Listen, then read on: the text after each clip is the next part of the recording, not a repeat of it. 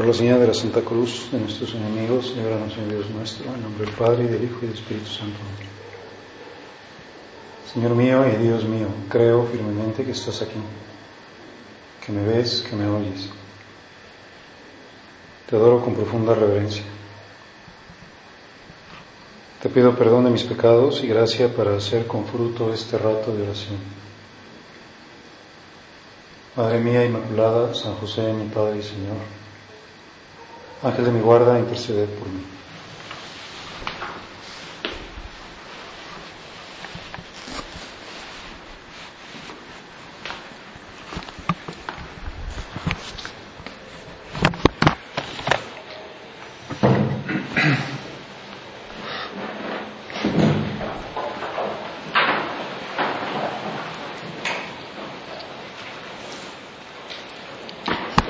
Vamos a hacer este rato de oración tratando de meditar unas palabras que pronunció nuestro Señor Jesucristo y que nos ayuden a vivir el tiempo de cuaresma. En cierta ocasión dijo Jesús, cuando yo sea levantado sobre la tierra, atraeré todo hacia mí. Cuando yo sea levantado sobre la tierra, es decir, cuando sea crucificado, todo se dirigirá a Cristo.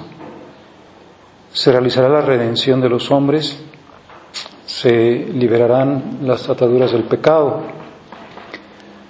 Cuando yo sea levantado sobre la tierra, podríamos decir, cuando sea levantado sobre tu tierra, cuando Jesús sea levantado sobre tu tierra, cuando sea puesta la cruz en tu corazón, entonces todo tu mundo será atraído por Él. Entraremos a una nueva vida. Se habrán roto también las cadenas del pecado.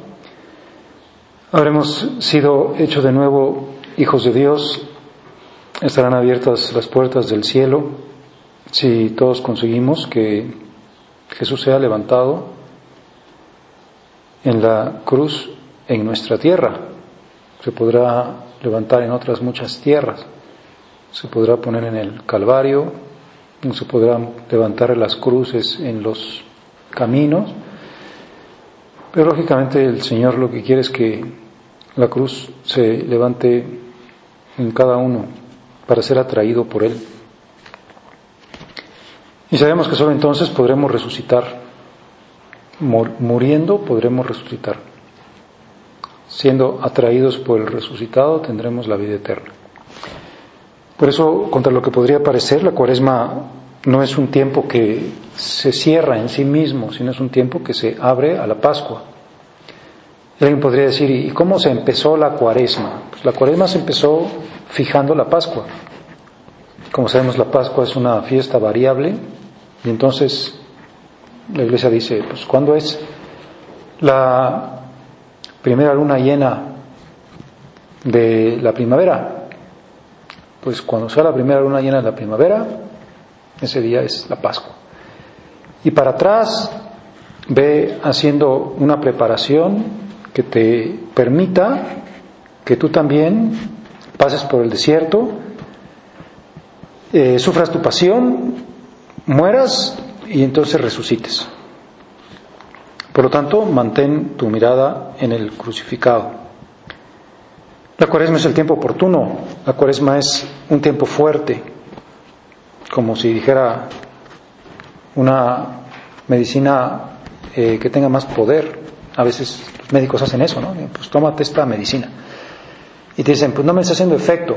Y luego te dicen, bueno, pues cambia esta que es más fuerte pues tampoco me ha hecho mucho efecto. Bueno, pues en vez de tomarte una, tómate dos.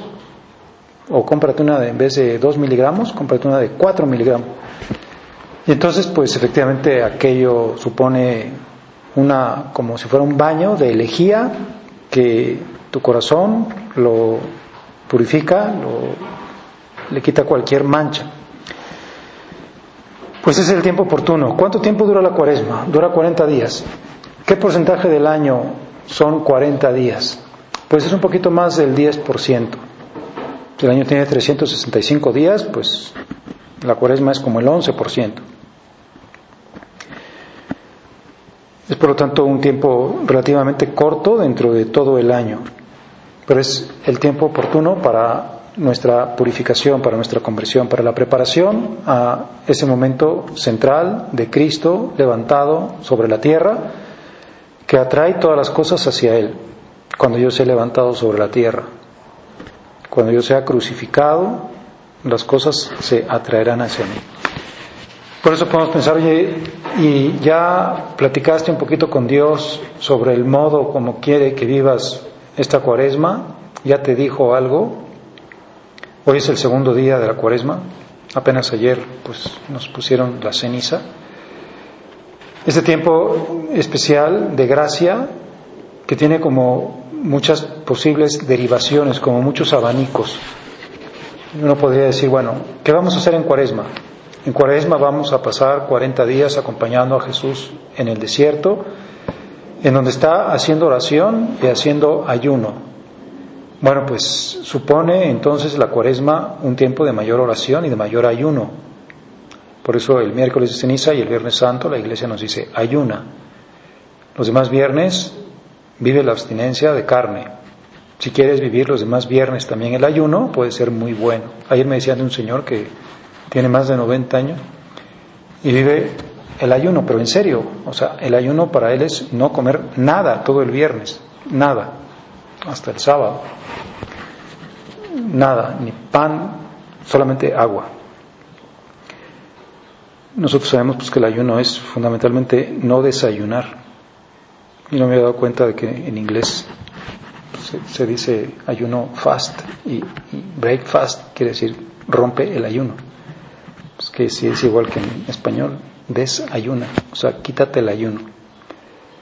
Pues el ayuno fundamentalmente pues es no desayunar, pero es como la, la señal para decir que tu alma esté también en ayuno, que tú puedas poner la cruz de Cristo en tus obras, en tus pensamientos, en tus ocupaciones, que Cristo se levante en tu corazón, en tu tierra, cuando yo sea levantado sobre la tierra, atraeré todas las cosas hacia mí. Levanta la cruz en tu vida para que mueras y después resucites.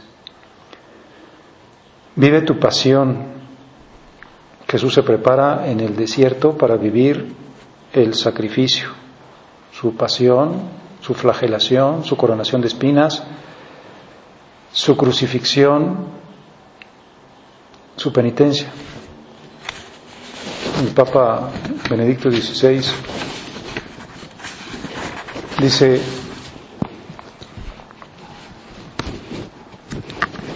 la idea de poder ofrecer pequeñas dificultades cotidianas, pequeñas cruces que nos aquejan una y otra vez como punzadas más o menos molestas, dándoles así un sentido, era parte de una forma de devoción todavía muy difundida hasta no hace mucho tiempo, aunque tal vez hoy menos practicada, lo que es la mortificación, los sacrificios.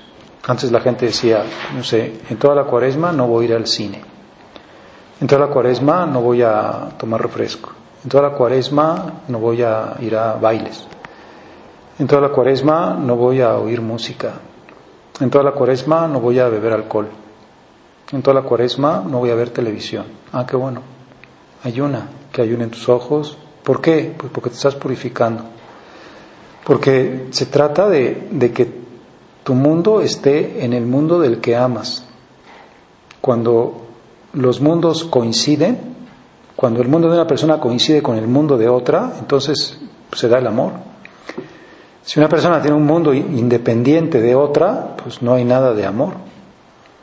Jesús dice, yo voy a, morir por ti. ¿Quieres venir a mi mundo? ¿Quieres estar en mi mundo? ¿Quieres levantar tu, la cruz sobre tu tierra, la tierra de tu corazón? Porque amar es compartir mundos. Jesús decía, si alguno quiere seguirme, tome cada día su cruz. Si alguno quiere, no, no, no te voy a obligar. Si tú quieres estar en mi mundo, mi mundo es el de la cruz. Para eso vine a la tierra, para morir por ti. Y yo, por lo tanto, para sacar la fuerza de hacer sacrificios, de hacer penitencia, tengo que acostumbrarme a vivir en tu mundo, a vivir viéndote. Por eso la, pues, la sabiduría de la fe cristiana nos está constantemente poniendo crucifijos. Dice, mira los crucifijos, fíjate en los Cristos crucificados. No te había acordado de una anécdota de la vida de San Vicente de, de Paul, que que conocí un muchacho que era muy buen muchacho cuando era jovencito, muy piadoso y estaba muy cerca de Dios, pero cuando creció un poco se perdió completamente, o sea, se hizo, pues, pues podríamos decir eso, una persona que cometía toda clase de pecados. A veces nosotros también conocemos gente así, de repente pues decimos, este muchacho cuando era jovencito era muy bueno, era muy piadoso, era muy bien portado ahora anda perdido, anda perdido en el alcohol, anda perdido pues, en, los antros, anda perdido en los lugares de perversión, se hizo drogadicto, te perdió. Bueno, pues una vez se encontró con este muchacho, le dijo, oye, ¿me podría hacer un favor? Pues sí, le dijo, claro que sí, me tengo usted un recuerdo de mucha amistad. Pues mira, el favor que te quiero pedir es, es que todos los días antes de dormirte eh, mires esta estampa que te voy a dar durante tres minutos. Ah, muy bien, sí, claro, no, me cuesta ningún trabajo. Y era el rostro de Cristo crucificado. Y la primera vez, pues, pues estuvo como un poquito indiferente. La segunda como que le golpeó más. La tercera ya se preguntaba, bueno, ¿por qué está crucificado? Y después comenzó, comenzó a comprender pues, que esa crucifixión tenía que ver con él, que tenía que ver con sus pecados, que tenía que ver con su comportamiento. Y ese fue el principio de su conversión. Se convirtió mirando a Cristo crucificado. Como, como que no le acabó por resultar indiferente, sino que pues lo movió. Por eso podemos decir, Cristo en el desierto, Cristo en su pasión, Cristo crucificado, mi propia oración, mi propia penitencia, mi propia muerte, voy a vivir no para mí, sino para Él, voy a morir a mí, voy a buscar el olvido propio, porque quiero compartir su mundo, quiero estar en su mundo. No quiero ir por otro mundo, porque si estoy en el mundo donde me estoy siempre afirmando mi yo, donde vivo para darme todo tipo de placeres y de contento, pues no estoy en el mundo de Cristo. Cuando afirmo mi soberbia. Por eso la iglesia nos dice en la cuaresma, ten tu conversión, conviértete, duélete de tus pecados y mira al crucificado y entiende que ese crucificado tiene mucho que ver contigo, tiene mucho que ver con tu salvación. Pues ¿por qué estás crucificado? Pues estoy crucificado por ti, para que tú vivas. ¿Por qué estás en el sagrario, encerrado? Pues estoy en el sagrario, encerrado por ti, para que tengas vida, para que te alimentes. Pues ojalá que nosotros en esta cuaresma levantemos a Cristo crucificado, esté presente y, todas las cosas sean atraídas por Él. Quizá hemos leído, por ejemplo, ahí en la iglesia de Santa Teresita, en la pared de la derecha, pues está un gran Cristo crucificado y abajo está un fraile, yo creo que es un fraile agustino, Fray Miguel de Guevara, y está este, ese soneto que se llama el soneto a Cristo crucificado. Y bueno, pues hay gente a la que le gusta hay gente a la que no le gusta mucho. Es un soneto además perfecto desde el punto de vista literario. Pero, pero lo que dice como en el centro, pues nos puede hacer pensar. Dice, no me mueve mi Dios para quererte el cielo que me tienes prometido ni me mueve el infierno tan temido para dejar por eso de ofenderte. Como diciendo, bueno, para que yo haga las cosas, no las voy a hacer tanto porque me vaya yo a ganar el cielo, o no las voy a hacer tanto porque me vayas a castigar con el infierno, Sino dice, tú me mueves, Señor, muéveme el verte clavado en una cruz y escarnecido. ¿Cuál es la razón por la que voy a hacer las cosas? Pues porque moriste por mí. ¿Cuál es la razón por la cual voy a negarme a mí mismo? Porque la que voy a sufrir, por la que voy a besar las cruces, pues porque el crucificado me está interpelando. Me decías, oye, ¿compartes mi mundo? ¿Quieres seguirme? ¿Quieres tomar tu cruz? Pues tú me mueves, Señor, mueve, muéveme el verte clavado en esa cruz y escarnecido. Muéveme el ver tu cuerpo tan herido. Muéveme tus afrentas y tu muerte. Pues muéveme tus llagas, muéveme tus latigazos, muéveme tus escupitajos, muéveme tus espinas, tus afrentas, muéveme tu muerte, hasta que me mueva. Si el Cristo crucificado no me mueve, es que a lo mejor no estoy como queriendo compartir su mundo. A lo mejor digo, lo más lejos posible de la cruz. Soy una persona totalmente acomodada y aburguesada y frívola y vacía y todo lo que tenga que ver con negación no lo quiero. Entonces, ¿sabes qué? Pues no eres cristiano. La señal del cristiano es la cruz. La señal por la cual somos salvados es la cruz. Pues tú me mueves, Señor, muéveme el verte, que me mueva. Es que no puedo estar gozando de la vida cuando tú estás sangrando en una cruz. Muéveme, en fin, tu amor de tal manera que aunque no hubiera cielo yo te amara y aunque no hubiera infierno te temiera. No me tienes que dar porque te quiera, pues aunque cuanto espero no esperara, lo mismo que te quiero te quisiera. Que no te voy a querer más porque me des mucho, te voy a querer lo que te quiero, pues porque veo tu cruz, tu crucifixión. Pues eso es lo que nosotros podemos tratar de preguntarnos. Decía que este soneto hay algunas personas a las que no les gusta mucho por una razón, porque dice una cosa que no es muy exacta. Dice, no me mueve mi Dios para quererte del cielo que me tienes prometido. Y dicen, pues es que el cielo es Cristo, ¿cómo no me va a mover el cielo? Claro que me mueve. Ni me mueve el infierno tan temido para dejar por eso ofenderte. Es que el infierno es no estar con Cristo. El infierno es estar en la soledad. Pero bueno, pues vamos a perdonar como siempre a los poetas que tienen que hacer que rime todo y, bueno, entendemos lo que quiere decir, que lo que me mueve es sobre todo el crucificado. Pero tendríamos que decir, pues también me mueve el cielo, porque, pues porque voy a estar para siempre en tu mundo. El cielo eres tú. Hoy estarás conmigo, le dijo Jesús al buen ladrón. conmigo estarás en el paraíso.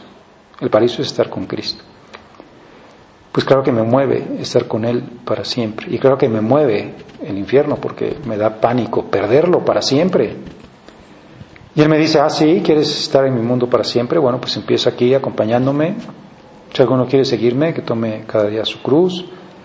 Cuando yo sea levantado sobre la tierra, yo tengo que ser levantado sobre tu tierra. Tienes que levantarme tú ahí, atraer las cosas, todas las cosas hacia mí. Tengo que estar levantado en tu alma, tengo que estar levantado en tus pensamientos, tengo que estar levantado en tu cuerpo. Ayer, pues eso, nos ponían ceniza y decía, acuérdate que eres polvo y en polvo te has convertir. No trates también a tu cuerpo. Acuérdate que eres polvo. ¿Qué es tu cuerpo? Pues tu cuerpo es una estructura de átomos. ¿En qué se va a convertir tu cuerpo? Pues en ceniza. Ahorita yo digo, pues ustedes, las que están aquí, son distintas. Una pues, tiene, lo que sea, esta altura y esta pelo y esta color. Y... Pero cuando sean ceniza, pues todas las cenizas van a ser iguales. La estructura atómica de la ceniza es idéntica, o sea, no, no hay ninguna diferencia. Si ponemos en un microscopio una ceniza de otra ceniza, pues habrá ceniza. Es que la materia es una estructura atómica, o sea, al final podríamos decirse como que se evapora, como se va a la nada. Pero lo que queda es tu mundo de amor, tu unión con el que te salva, tu unión con Jesucristo. Aunque tu cuerpo se haga ceniza, porque se hará ceniza, lo que queda para siempre es tu unión con el resucitado.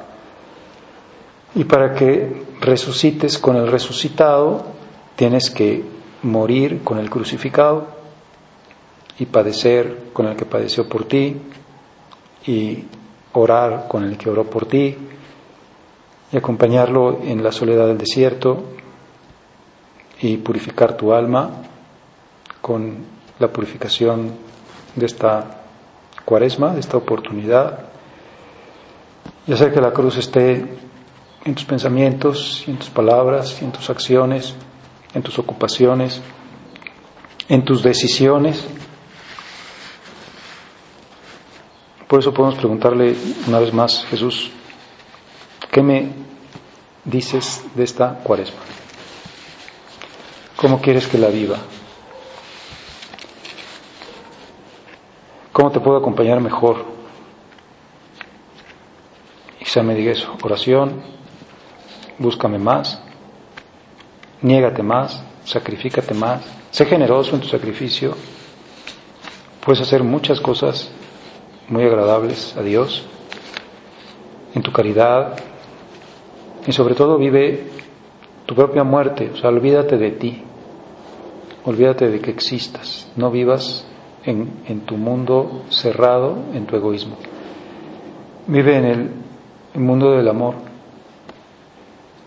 date siempre, vive en la entrega.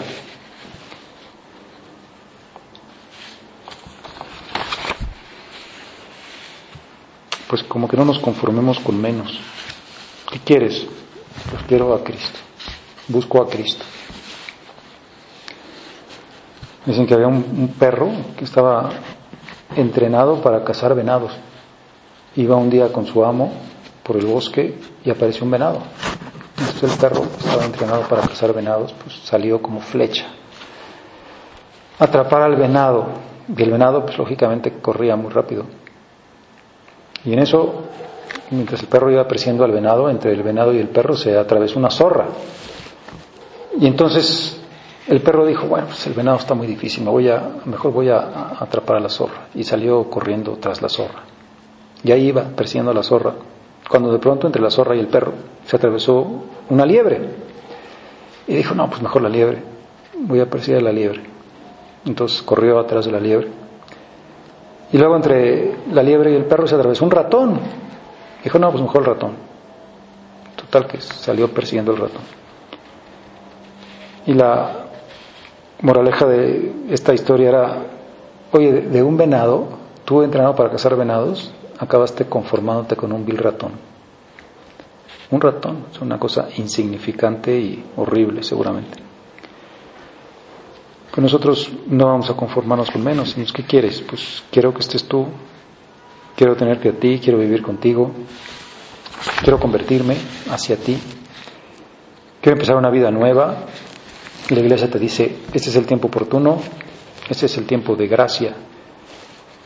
Recuerda, sin embargo, que Cristo tiene que ser levantado, levantado sobre la tierra. Es decir, que Cristo tiene que atraer las cosas cuando esté en la cruz. La salvación viene por la cruz. Somos liberados de nuestros pecados por la cruz. Por eso el cristianismo como que no se, no se empata muy bien con una realidad mundana. Va por otro lado, y debemos estar siempre pendientes pues para no caer en esa realidad mundana. Como dice el Papa, pues hace tiempo estas cosas tenían mucho sentido. Actualmente ya casi no se practican. ¿Por qué? Pues porque se ha perdido el sentido de la fe. El mundo se ha secularizado, o sea, desacralizado, se le ha quitado lo sagrado. Y ya no lo atrae Cristo, y menos Cristo crucificado. Les vamos a pedir a la Santísima Virgen que nos ayude, ella que está muy presente en la cuaresma. ¿Está en el desierto María? No, no está en el desierto. Pero podemos decir, nadie como ella lo supo acompañar, seguramente con su vida de oración, con su vida de penitencia. ¿Está María en el Calvario? María está en el Calvario, unida plenamente al mundo de Jesús.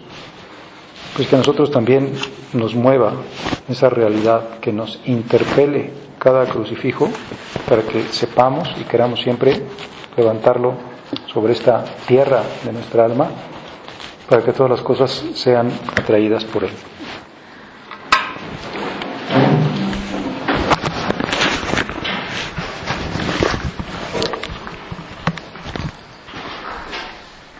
Gracias Dios mío por los buenos propósitos, afectos e inspiraciones que me has comunicado en esta meditación. Te pido ayuda para ponerlos por obra. Madre mía Inmaculada, San José mi Padre y Señor, Ángel de mi guarda, interceded por mí.